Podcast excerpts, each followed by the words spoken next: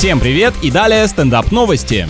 В США, в штате Техас, пекарня создала уникальный фирменный пончик, который примерно в 10 раз больше стандартной выпечки. Я даже знаю, как происходило придумывание этого рецепта. Повар потерял мерный стаканчик и в тот же день презентовал всем свой авторский десерт. Сладость так называемого техасского размера имеет популярность и у туристов, и у постоянных покупателей. Изготавливается такой гигант только вручную. Зато местные жители тренеру и диетологу всегда могут сказать, что вчера съели всего лишь один пончик.